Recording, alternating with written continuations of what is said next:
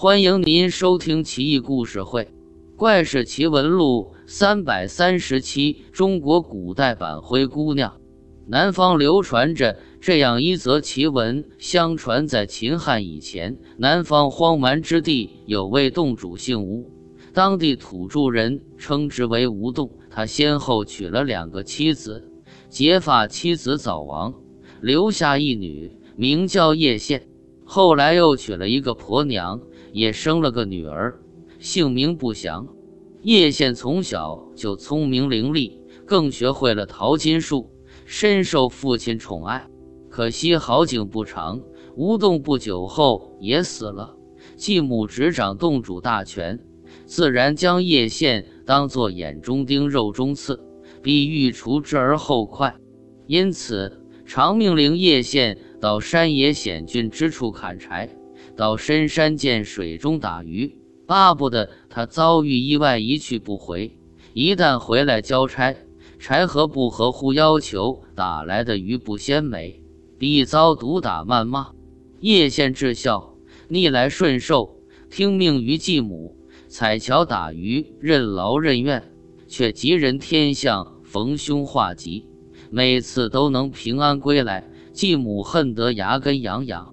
一日。叶县又奉继母之命，来到一处险峻深潭之内打鱼，捕到一条身长两寸、长着红色鳍尾和金色眼睛的小鱼，煞是可爱，眼巴巴地看着叶县。叶县动了恻隐之心，回去没有告诉继母，将这条小鱼悄悄养在自己的闺房之内，悉心照料饲养。不料。这条小鱼长得很快，叶县不得不换了好几次更大的容器，直到实在剩不下了，只得悄悄地将这条鱼放养到后花园的池塘中。每次吃饭，叶县都要悄悄省下点口粮到池塘撒下去，那鱼都要浮出水面看一眼叶县，吃饱之后再沉入水底。家里其他人觉得奇怪，但只要接近池塘，那鱼就无影无踪了。叶县每每有心事，也都到池塘边跟鱼倾诉。那鱼似乎极通人性，眼神交流很有默契，因而叶县总在池塘边流连忘返。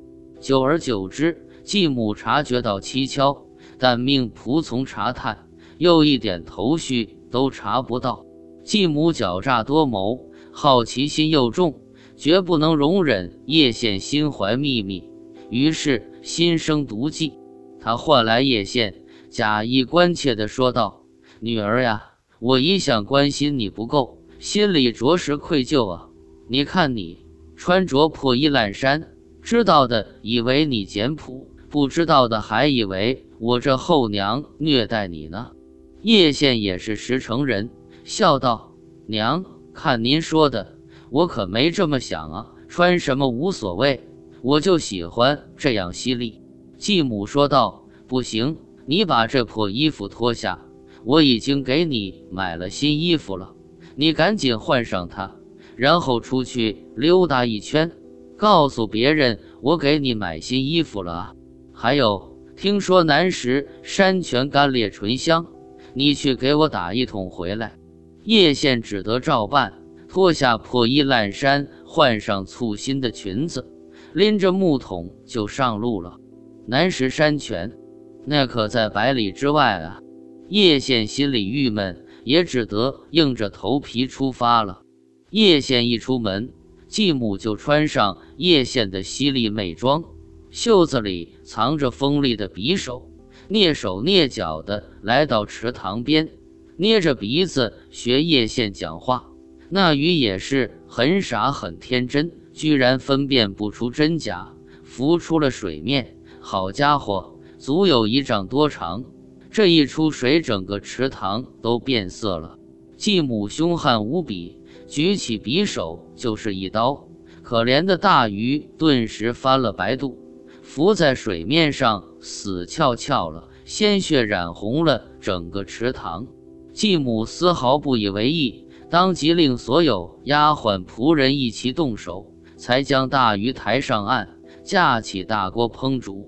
一家上下津津有味地吃了个饱，都觉得这鱼味道极其鲜美。吃完鱼香满腮，令人回味无穷。继母毁尸灭迹，又令人将所有鱼骨收集起来，埋在厕所粪堆之下，不让叶县知道。几天后，叶县费尽千难万险，才把百余里外的南石山泉水拎了回来。继母眼皮都没抬一下，就让叶县下去了。叶县记挂自己的大鱼朋友，赶紧到池塘边呼唤。千呼万唤，却一点动静都没有。叶县心知秘密已经泄露，大鱼一定惨遭不测，也不敢向继母兴师问罪，一个人狂奔到野外，放声大哭起来。忽然，飞沙走石，风云变色，一位披头散发、身穿格布衣服的大汉从天而降，安慰叶县说道：“妹妹，别哭了。”我就是你的大鱼朋友啊！你后娘太狠了，吃了我不说，还把我的骨头埋在粪堆下，想让我永世不得超生。你待会回去一定要把我的骨头挖出来洗干净，放在你的闺房，切记别让其他人发现。以后你有什么愿望，只要对着我的骨头一说，我就能帮你实现。叶县一听。这才破涕为笑，回到家中，趁半夜家人熟睡，悄悄到厕所挖出鱼骨，清洗干净，密藏于闺房之内。每每叶县想要什么，只要一嘀咕，鱼骨就灵验无比，马上实现。叶县不禁欢喜。边远蛮荒之地，少数民族聚居区，一年一度都要举办盛大的歌舞盛会。继母带着自己的亲生女儿，打扮得花枝招展的去参加了。老女人想的挺美，不但预备给亲生女儿钓个金龟婿，也想在适当机会下为死去的吴洞主戴上几顶绿色的帽子。叶县留守家中，一时觉得很无聊，也想参加盛会。他估摸着继母和妹妹走远了。就到鱼骨面前祈愿：“大鱼啊，大鱼，我很想参加盛会啊，可是我没有漂亮衣服和鞋子了。”话音刚落，一件华美绝伦的翠羽衣衫和一双璀璨夺目、精巧别致的的金鞋子就出现在叶县面前。叶县高兴极了，穿上衣服，登上金鞋，精心打扮一番，立刻变得光彩照人。美艳不可方物。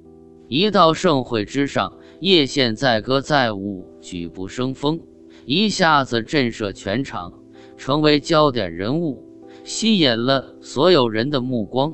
叶县的妹妹觉得他很眼熟，告诉母亲说道：“娘，你看啊，他多像我的姐姐。”叶县的继母看了又看，怎么也不敢相信他是叶县，笑道。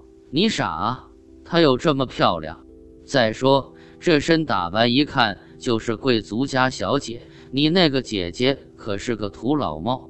叶县察觉继母和妹妹在看他，赶紧躲闪，一时惊慌，脚下金鞋掉了一只，仓皇离去。那只金鞋被一个土著人捡到，视为至宝。叶县继母和妹妹回到家中。见叶显乌眉造眼、邋里邋遢的在床上酣睡，不禁相视一笑，一律顿消。无洞临海，海中有个大岛，乃是一独立王国，称为陀汉国。国中百姓富足，兵强马壮，称霸远近，方圆数千里水域都是其势力范围。那位捡到金鞋的土著来到陀汉国经商。拿出金鞋出售，被当地贵族重金买下，辗转献给了陀汉国王。陀汉国王见这金鞋精巧，赞不绝口，令左右宫女试穿，但都不合适。那金鞋也神怪异常，明明看上去是黄金制成的，却轻如鸿毛，踏在石头上都没有一丝声响。陀汉国王心想：这鞋子如此精妙，穿这鞋子的美女岂不是仙女下凡？我一定要找到她。陀汉国王下令捕拿卖鞋子的土著人，令他说出鞋子的主人是谁。那哥们绘声绘色，将当晚美若天仙、翩翩起舞的叶县详细的描述一通，搞得国王更加心痒难耐。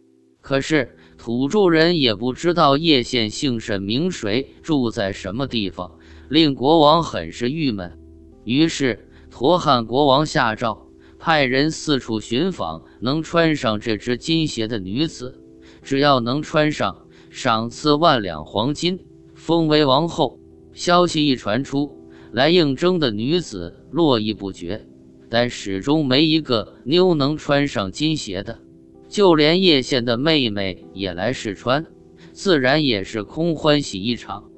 叶县闻讯，知道改变自己命运的机会。终于到了，于是再次穿上那件翠羽衣衫，带着鱼骨来到王宫，自然蹑履而进，大小正合适。国王听到消息，赶紧来见叶县，立刻惊为天人，叹为观止，当场傻在那了。叶县载歌载舞，展示才艺，国王更加心醉神迷，当场诏令册封叶县为王后。叶县的继母和妹妹居然恬不知耻，贪得无厌的想跟国王套近乎，谋取富贵。国王很是厌恶。叶县鼓起勇气，向国王诉说了多年来所受的虐待和屈辱。国王大怒，令军士将这对无耻的母女拉出去游街示众，宣示他们的罪行。不料。被义愤填膺的百姓们用石块活活砸死了。叶县知道后也伤心不已，毕竟继母和妹妹罪不至死。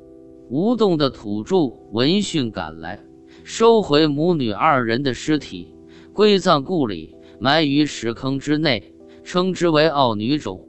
附近土著经常有人来祭祀，怀孕妇女想生女儿。在坟前祭拜一番，必能得偿所愿。叶县得知此事，不禁心中酸涩。叶县一开始跟国王很是恩爱，但国王得知鱼骨有神力之后，就变得越来越贪婪。先是要些金银珠宝，后来不稀罕了，要的全是天地间的奇珍异宝。叶县苦劝多次，国王听不进去。夫妻之间开始有了嫌隙，鱼骨也觉得国王欲壑难填，慢慢就不再灵验了。于是国王将鱼骨埋在海岸，举行盛大的祭拜仪式，用几百壶珍珠陪葬，金砖铺地，以示崇敬之意，幻想着大鱼能被感动，继续为他所用。不料国中出现叛乱，军饷缺乏。国王令人去取鱼骨墓地的金珠宝贝，突然飓风肆虐，滔天巨浪呼啸而至，将所有宝贝席卷而去，鱼骨也荡然无存。从那之后，陀汉国一蹶不振。